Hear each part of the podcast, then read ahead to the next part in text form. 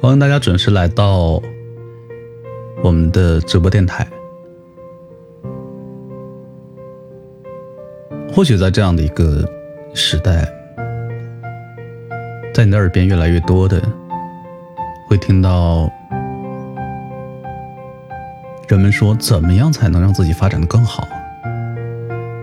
也有人说，哎，我每天就想平躺，我就想葛优瘫。也有人说，大学毕业了，但感觉毕业就像是失业，好像越来越把握不住自己的生命，不知道该往什么方向去，好像也不知道如何去提升自己的效率。这是一个最好的时代，也是一个最差的时代。每一个人。都在这个时代中享受这个时代公平带来的同样大的挑战，所以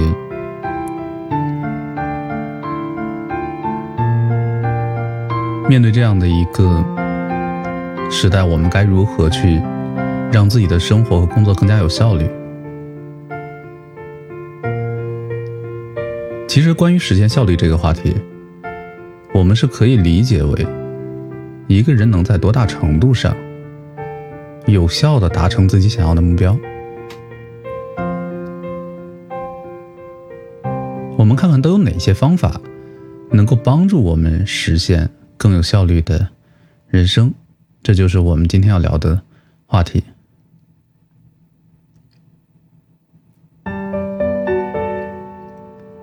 如何过上一个更高效的人生呢？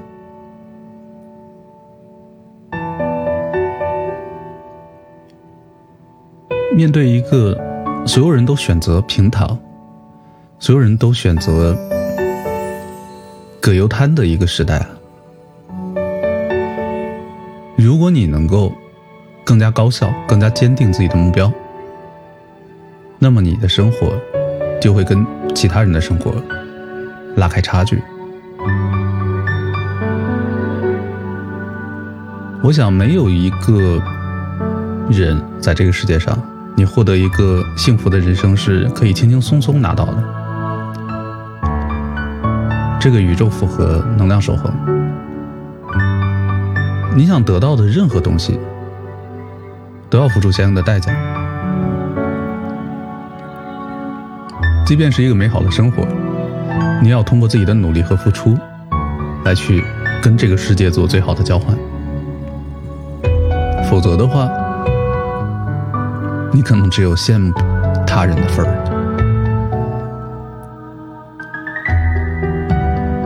Carson Tate 博士呢，对于个人效率做了数十年的研究。他提出效率风格这样一种概念。他说，每个人都有自己惯常处理工作任务和生活的一种风格 style，所以并没有一种。切实的提高效率的方式，能够对所有人都适用的。那么，我们必须得了解自己，或者是同事，或者是身边人的他的效率风格是什么。就像是把淡水鱼用淡水去饲养，把海水鱼用海水去饲养是一样的。当然了，有些人可能就是一种单一的效率风格，你就用一种方式去提升自己的生活和工作效率就非常好用。但也有些人是一种一种、两种、三种各种风格的一种混合体。不管怎么样，我们应该去了解每一种风格。第一种，我们叫排序者。排序者呢，就是那些以目标导向、遵从逻辑。分析、实证，还有数据来支撑自己思维方式的人，排序者更注重有效的利用自己的时间，对手头上的任务、工作进行优先的排级，来确保那些能获得更大价值的事情摆在最前排。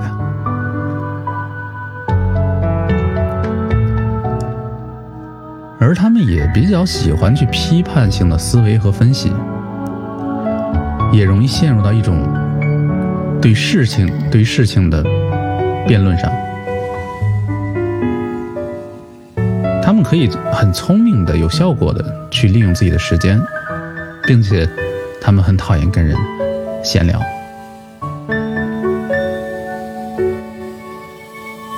如果你给他一条信息，或者是给他一个任务的命令，但这是不准确，或者是有错漏的，他就会很难受。那在沟通的时候，对于排序者来说，他们的主要的叙述方式都是一种清晰的、逻辑性很强的，他会为自己的观点提供证据，喜欢用专业的术语。还有一些缩略词，你跟他直接提问，或者是直接沟通，或者是当你给他打电话的时候、发短信的时候，都要简明扼要的直接切中重点。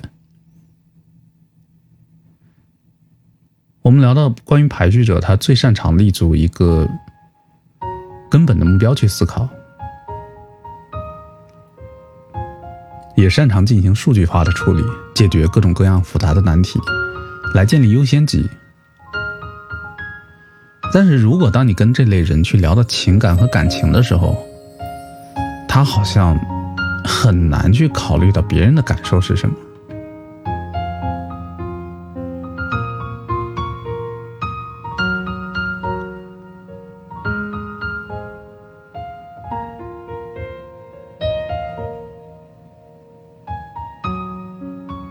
所以大家 在听这个节目的有没有排戏者呢？我好像感觉自己就有一点排序者的样子。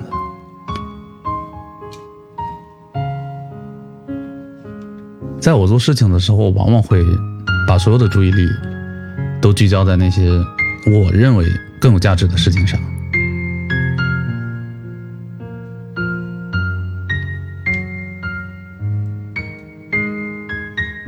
而且讨厌那种无意的事进入到我的生活和安排中。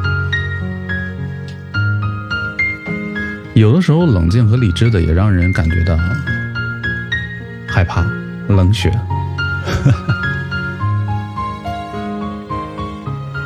心也是排序者，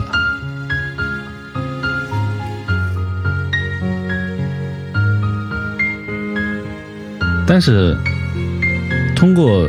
给自己的任务和工作排定顺序，排列一个优先级，确实能够让自己感觉到可以更加聚焦，但是也丢掉了一丝丝的人情味儿。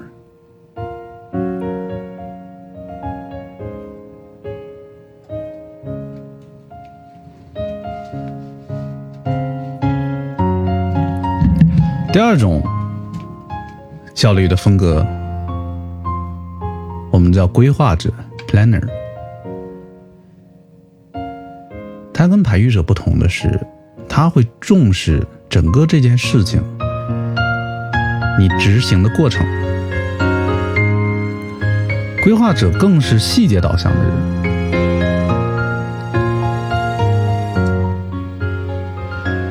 他们在工作里或者在生活中总是严格遵守那些规定、规则还有标准，并且能够有条不紊的把任务完成，看起来好像执行力非常强的样子。拖延跟他们是没有关系的，他们会把需要完成的任务都详细的安排，制定精确和详细的计划，然后准时的把它们完成。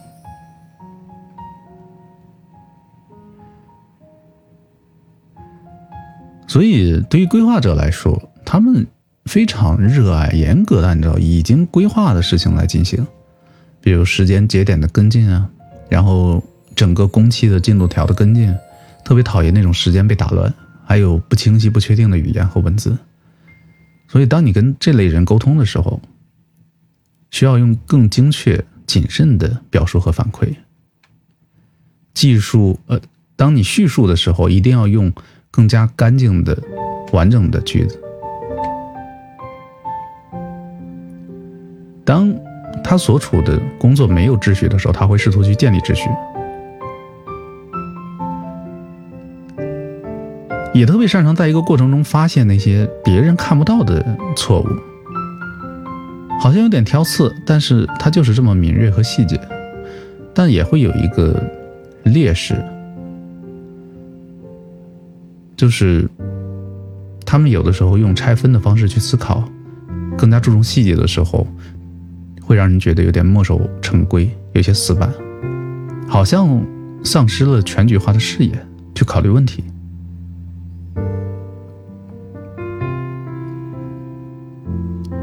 乔安也是，新一说自己有一点规划的，规划者是行动力很强的，乔安就是这样的，模糊的听不懂，太模糊听不懂，所以你告诉我要做什么，我就去做了，是不是？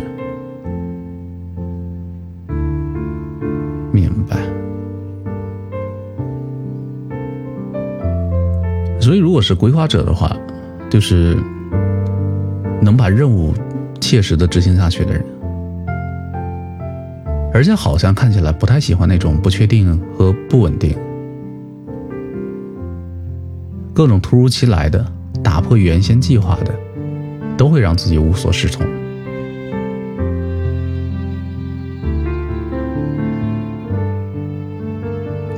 而且也会给人一种墨守成规和死板的印象，但是规划者的优势却是其他人很难达到的，那就是非常注重细节和执行力强。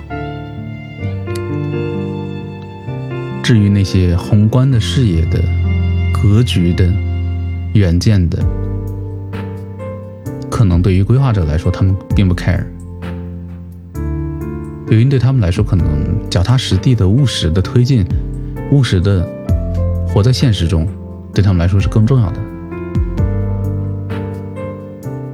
乔安说：“对，我要有执行力和速度，还想要质量。”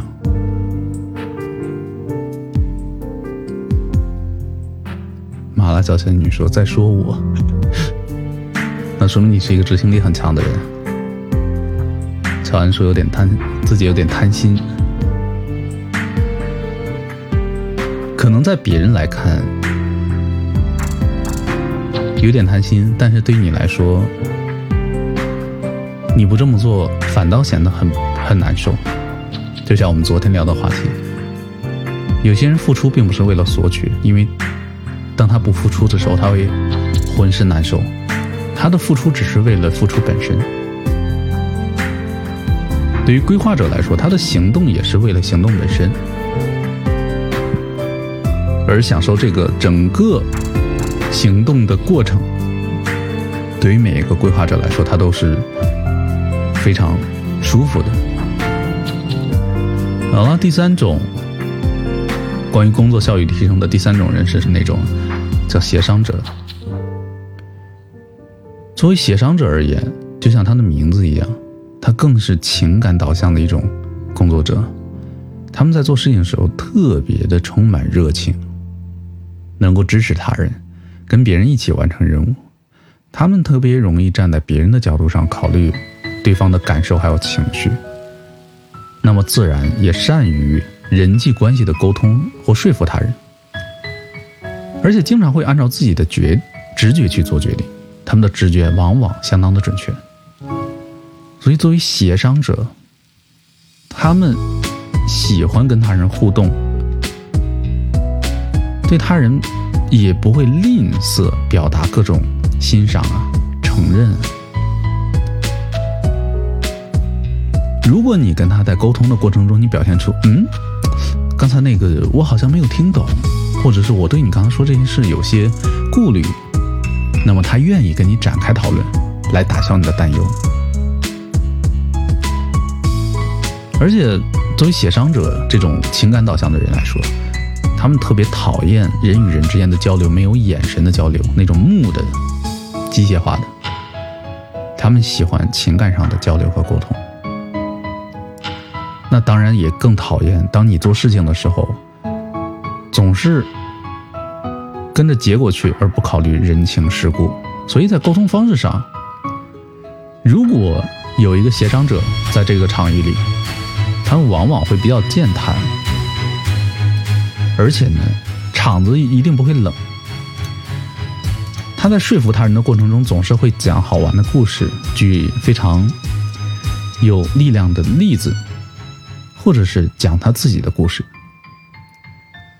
那么，作为协商者，他擅长协调整个团队的互动啊，调节气氛啊，去搞好人际关系呀，包括去推销公司的品牌、自己的这种产品，去说服他人。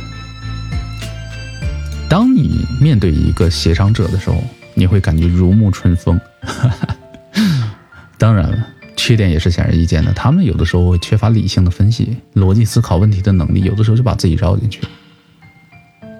而且，特别是有的时候会因为想要想要达到一个各方都满意的一种感受，忽略掉我到底在这儿要完成的是什么。有的时候会避重就轻。心说我是混合型，乔安说我也有协商者的特点。嗯，我觉得也是。心怡说：“我跟人说话得看着对方的眼睛，会讲故事、讲例子来说服对方，对吗？”嗯。小仙女说：“我可不敢直视对方的眼睛，有时候会下意识躲闪，但是我信赖的安全关系，我就不会。”躲闪不看对方的眼睛，那小仙女可能协商者这块分数要低一点，你肯定不是协商者了。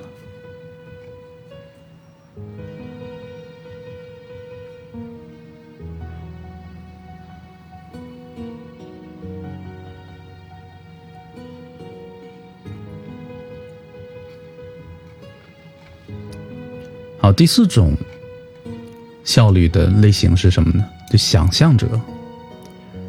想象力丰富的人总是思考那些未来可能是什么，未来可能可能会有什么目标。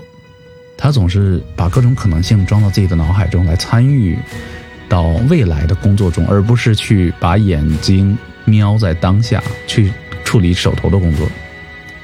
关于创新，那他们绝对是一把好手。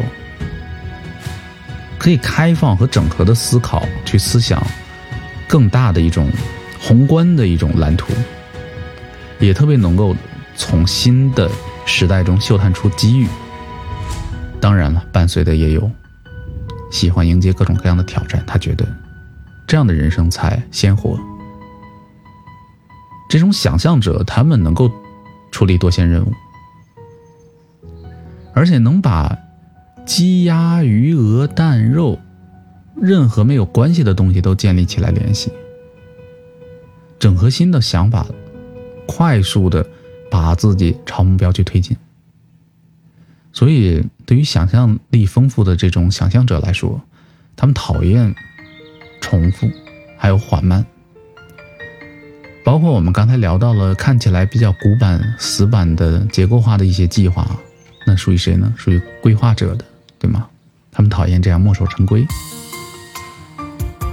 也讨厌对于吹毛求疵、对于细节和数字的这种执着。你千万不要跟一个想象力丰富的人说：“你不能，你做不到，你不能做。”或者是我们以往都是怎么怎么做的。他们讨厌听到这样的话，因为在交流的方式上，他们更喜欢去聊抽象概念的方式这种话题。他们会用自己头脑的想象，或者说，哎，我看到什么，我预期，或者我我认为这样的词，以及各种各样的比喻。而且他们在对完成一件事情的效率上，他们最突出的是什么呢？他们会关注这里有什么新点子。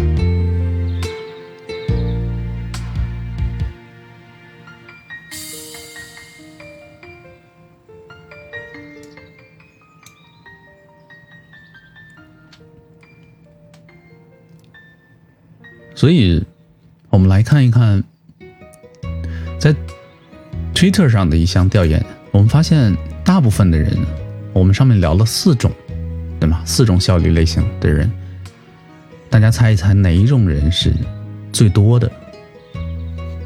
哪一种人是最多的呢？那四种风格分别是排序者，第二是规划者，第三是协商者，第四是想象者。大家觉得哪一种风格最多呢？答案是百分之四十一的人属于规划者，他基本上快达到一半了。也就是说，大家总的人口比例占最多的是更注重细节，然后执行力比较高，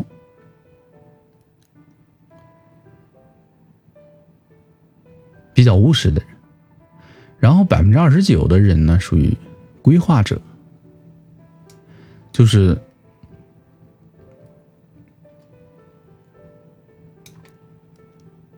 啊，sorry，百分之二十九十人是排序者，他要把各种有价值的事情排在第一位。百分之十八的人是想象者，百分之十八的人是想象者，百分之十二的人是协商者。所以，我们看到协商者其实是最少的，也就是说，在处理人际效率的问题上，我们单纯的去靠说服他人，去靠你的一种热情，去靠你跟人的这种情感上的连接，来提升工作效率的人，往往是最少的。这就是为什么我们在工作的时候，总是很少的感受到自己工作的价值。因为当我们感受到价值的时候，当我们感感受到自身存在感的时候，往往是从他人那里获得的。协商者是最少的，是啊。所以，如果我们工作中遇到了一个协商者型的人，我们应该把他当做宝贝。他总是能够成为人际关系的粘合剂和胶水。它能够让我们的工作好像效率更高一点，因为有协商者在，你会感受到自身的价值，你能感觉到人与人之间的链接，你能感觉到人与人之间的热气腾腾的感受。其他的好像，其他的三种类型似乎都更理智，更注重结果。所以你说，感觉协商者的情商高，确实。我们总说情商的重要性大过智商，在社会上，如果一个人情商很高的话，我相信，可能需要他的，或者是等待他的机会也会更多一些。毕竟这是一个人与人之间链接的世界。我们没有办法一个人独自成功，我们必须有他人的帮助，我们必须有他人的见证，我们必须有他人的陪伴。所以，对于一个协商者来说，他把注意力可能更多的会放到情感导向上，那他的弊端也是显而易见的，有的时候不够理智和理性。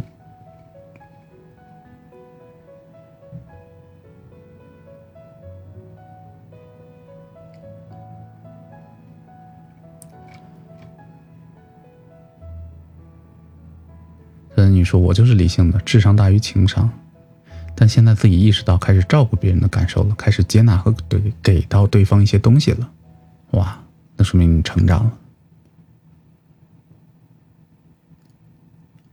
乔恩说：“没想到自己作为协商者这么少，还是有点厉害的，容易冲动，但现在越来越少了。”新一说：“我的比例是三一四二，细节是最少的。”啊。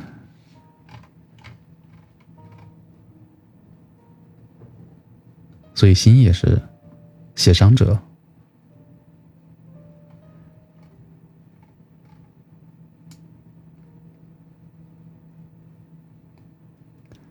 小仙女说：“之前是无法意识到别人的需求，明白。当我们过多的关注于自己的目标的时候，我们就会忽视他人在这个过程中到底想要什么。”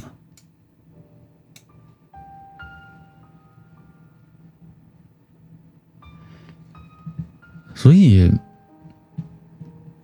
我们聊到的这四种效率类型都有一个大前提，就是我知道我想要什么，也就是有一个目标。Goal is everything。在生活和工作中，目标意味着一切的开端。如果一个人的生活丧失了目标感，那么不管你是协商者、排序者、规划者，那么都没有办法高效的完成。我们必须得知道自己到底想要什么。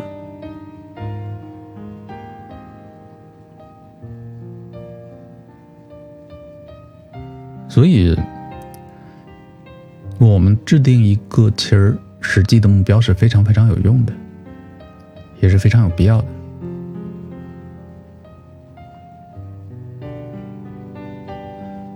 我们当确定下来一个可以执行的目标之后，就得去实现它了。那接下来，我们应该聊一聊的是哪些因素会影响实现目标，就是这个目标到底能不能成功。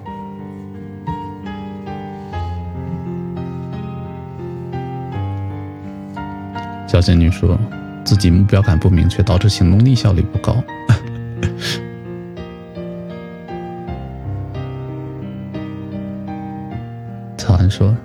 现在颓了，拉垮，不想牵头了。以前牵头基本都能成，临时的也可以。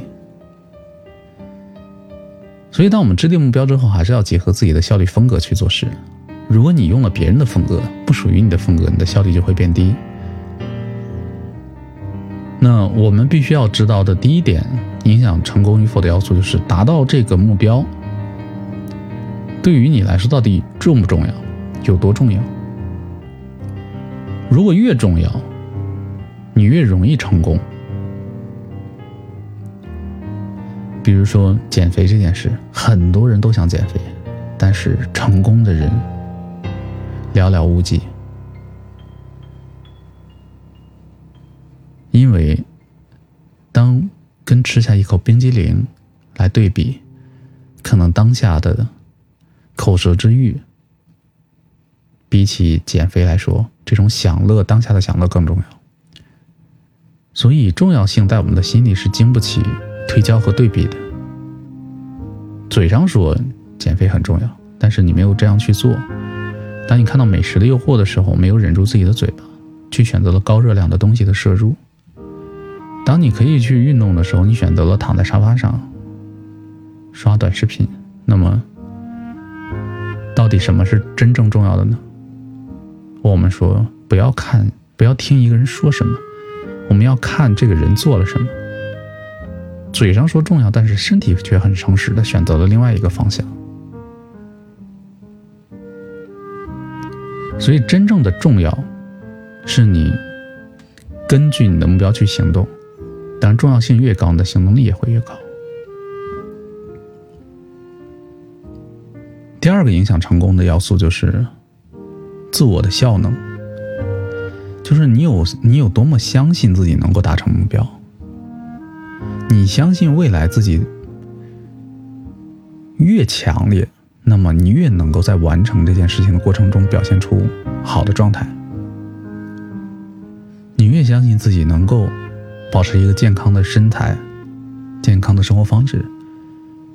那么，在你整个的工作和生活中，你就会注意你的饮食结构和你的运动运动量。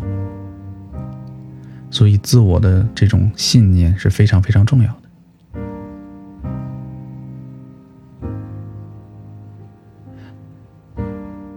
心怡说：“我减了十九斤了，用了一年时间，哇，厉害，很厉害。”每天能坚持跑步，很很牛啊！越跑越远，对我们见证了新一的跑步的里程的成长。所以，对于他来说，他既满足第一个条件，就是对他来说很重要，也满足第二个条件，他也相信自己能够完成。那第三个条件是什么呢？就是。建立跟别人有关的一种关于目标上的承诺。你如果敢于去承诺，你就更容易完成。比如当着更多的人面去承诺，我要减肥；当着更多的面、更多人的面去承诺，我要把我的咖啡厅经营好；或者当着更多的面承诺，我也要构建一个和谐的家庭。知道的人越多，关联性越强，你越有可能去实现。因为我们的人身上都有一种社会属性。有一句有一个词很可怕，叫“社死”，就是社会性死亡。你作为一个生物属性的人，你还活着；但是作为社会属性的某某某，你已经死掉了。所以，A、B、C 这三条。一个是目标的重要性，一个是你的自信，一个是你对于目标的承诺。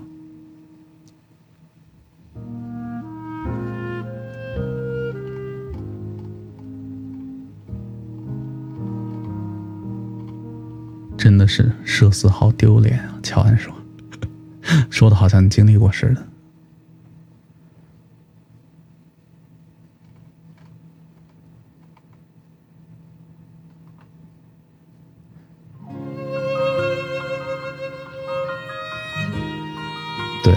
小仙女准总结的很好，目标的重要性、目标的信息，还有对目标的承诺，这三点影响你到底能不能实现它。而实现的过程，只要应用自己的效率风格。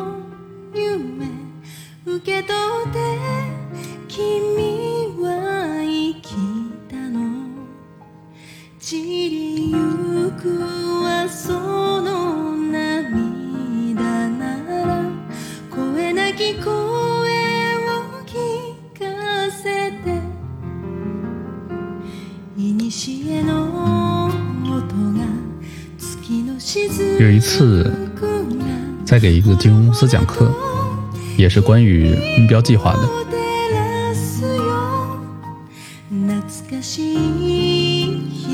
然后在这个课上呢，大家基于自己定的年度的工作任务，通过这三年给自己打分。你会发现，有的人分值很低，有的人分值比较高。往往给自给这三条重要性、信心的程度还有承诺打分。如果他的分值很高，那就说明这个目标他基本上可以完成，没有什么问题。只要不出什么意外的话。但是如果这个分值很低，那可能就是目标定太高了，或者他的个人能力和资源是需要。提升的，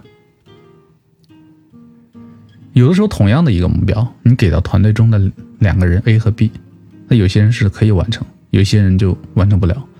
那根本的问题就在于这三条，这三条重要性、信心和承诺。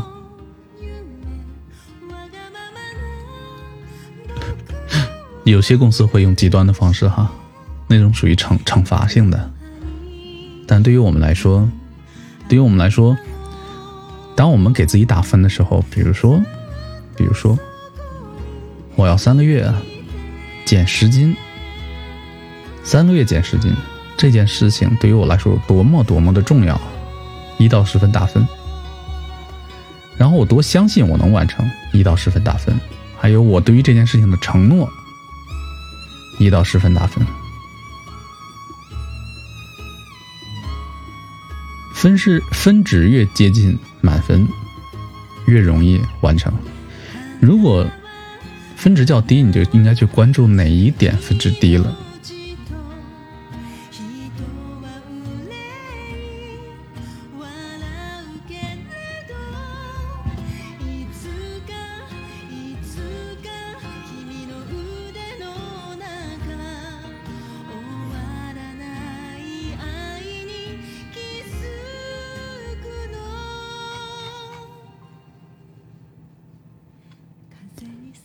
当然了，还有一些小的技巧，比如说，你可以想象一下未来可能的各种失败，比如说在瘦身的过程中，或者是在给自己设定我这一年我要挣到多少多少米。那我有可能的失败会是哪些？当你预先想象这些失败的时候，你就可以做出一些预先预防的动作，也可以帮助你在实现目标的过程中更好的约束自己，站在一个正确的立场上去思考各种各样的问题。这种预先的想象非常重要，因为人是分不清想象和现实的，我们的头脑。我们的头脑是分不清想象和现实的。你可以在听我们节目的过程中，可以把眼睛闭上，然后想象自己的嘴里面正在咀嚼一片柠檬，柠檬很酸，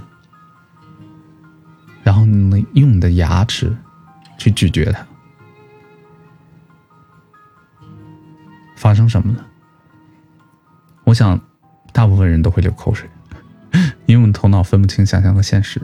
所以，预先的想象，不管是对于成功的想象，还是对于失败的想象，都可以有助于我们在实现自己想要的目的上，能够做的尽善尽美，以防止过程中出现各种意外，导致我们的精力被成为一个救火队员而牵扯住。乔安说。有的人就觉得定了目标就一定能做到。有一本书叫《秘密》，它讲的是关于吸引力法则。其实吸引力法则就是关于实现目标嘛。吸引力法则，你每天不停的去想，不停的去想这件事，就非常有可能去实现。那其实，在你想的过程中，我们说到刚才那三点重要性，你的信念，还有你你的承诺。你不管是对于自己的还是给他人的承诺，都会被加深，那这个事情就更可能成真，更可能从想象变成真的。而且在你不断的、不断的去想象的过程中，你就等于为你未来的成功做了各种各样的预言。啊，这是第一个小技巧。第二个小技巧是。要建立一种成瘾的行为，上瘾上什么瘾？就是对你积极的正面的一些行动和行为上瘾。我们管它叫正面成瘾。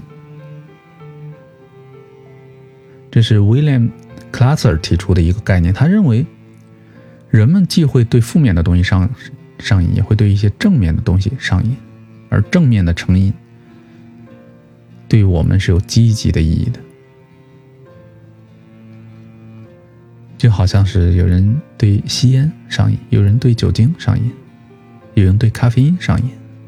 我们也可以对完成一个又一个的目标和任务上瘾，因为每一次当你完成它的时候，你都会得到一种精神上的奖赏，还有，你是不是也能给自己提供一些物质上的满足感？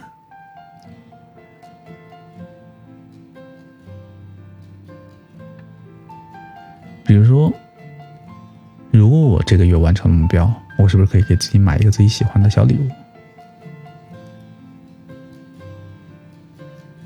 我早就看上了一个包包，但是它好贵。虽然我买得起，但是它好贵。那如果我这个月完成了既定的任务，拿到这笔奖金，我就给自己买这个包包，对吧？女生可能都是这样的。男生可能心仪一个玩具，或者喜欢喜欢一部车子，或者喜欢一个游戏机，也可以用这样的方式来奖励自己。如果完成这个目标，我就通过物质化给自己一个奖励，因为精神的奖励，当你完成的那一刹那就已经完成了。我相信没有什么样的快乐会超过你完成一个自己心仪已久的任务。能给到你更大的刺激。好，第三个小技巧是什么呢？第三个小技巧是，我们要同时关注结果和过程。有些人天生的是一种结果导向，而有一些人是天生的过程导向。在我们想要实现目标这个过程中，我们都会被这两种方式来推动。当然了，最好的方式当然是我既关注结果，同时也会把控过程，而且我享受这个过程，我也期待自己的结果。因为，如果你定了一个目标是长远的，比如说你人生的规划、人生计划，它关乎于你整个生命意义的时候，它往往把时间线会拉得非常非常长。而且这种大的一种目标会由各个小的目标和计划复杂的组成。我们有的时候特别难，只考虑其中一个点，把其中一个目标作为终点是一个不切实际的事情。所以，我们人生要不断的去完成一个又一个的小的目标，来抵达我这种生命的终点。那么，每一个目标都是我要享受享受的过程啊，否则我很快就会感到空虚。那么，我们既该有一个明确的宏远的目标，同时又要享受实现每一个阶段的。这样的一个小条的过程，这就是既关注结果又享受过程，以避免自己目标太过长远，而把自己陷入到一种空虚的境地。所以，一种理想的状态就是每一个人都应该发挥自己的想象力，想象未来你会是一个什么样的人，过什么样的生活。然后呢，也要用排序者的方式决定哪些目标对你来说是最重要的，哪些是次要的。再然后，做规划者要做的是拆解目标，把它变成一个一个可以实现的小任务，而不是一下子目标太大把你压得喘不过气。当你实现一个一个的小小的任务的过程中，你感觉到不断的惊喜、开心。享受这个过程，那么你也可以像协商者一样，把协商者的特质发挥出来，因为它能为你带来好的人际关系，让你在人生的旅途上有良伴随行。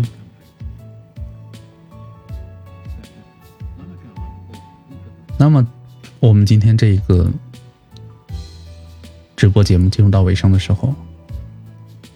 也祝愿大家都能把这样一个理想的状态，也当成你自己的一个小目标，成为一个你生命中更高效率的一个实现。那么今天的主题如何提升效率，就分享到这儿。接下来的时间，我们可以聊聊天，交流一下。